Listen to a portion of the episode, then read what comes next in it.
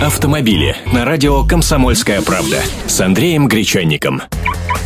Здравствуйте. Ну вот уже и почти середина января. Праздники отгремели, теперь хочется понять, что нам, автомобилистам, ждать от наступившего года. О том, что вырастут цены на новые машины, и они начали расти, я уже говорил. Теперь о законодательстве. Разработанный Минтрансом еще в 2012 году закон об организации дорожного движения, скорее всего, вступит в силу в течение 2014 года. Закон будет неким системообразующим документом, призванным регулировать вопросы транспортного развития регионов, организации оперативного управления дорожным движением, распределить компетенции федеральных ведомств, регионов и местных властей. Что же нам от всего этого? В документе будет закреплено введение платных парковок, запрет на стоянку автотранспорта в населенных пунктах вне специальных площадок, даже ограниченный въезд в некоторые районы населенных пунктов.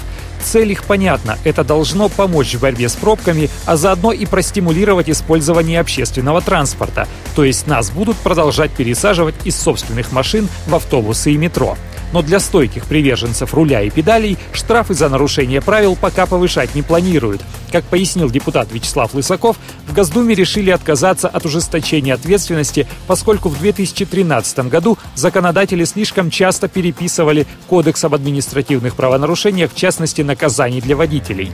Единственным исключением станет законопроект, который вводит уголовную ответственность за повторную езду в нетрезвом виде.